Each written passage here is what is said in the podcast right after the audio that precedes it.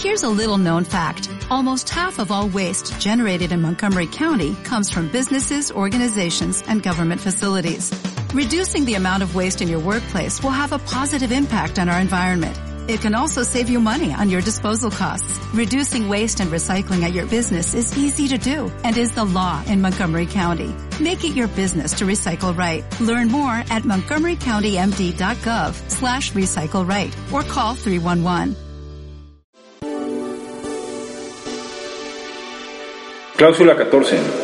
Los trabajadores solo perderán su antigüedad cuando a cambio de ella hayan recibido la indemnización correspondiente.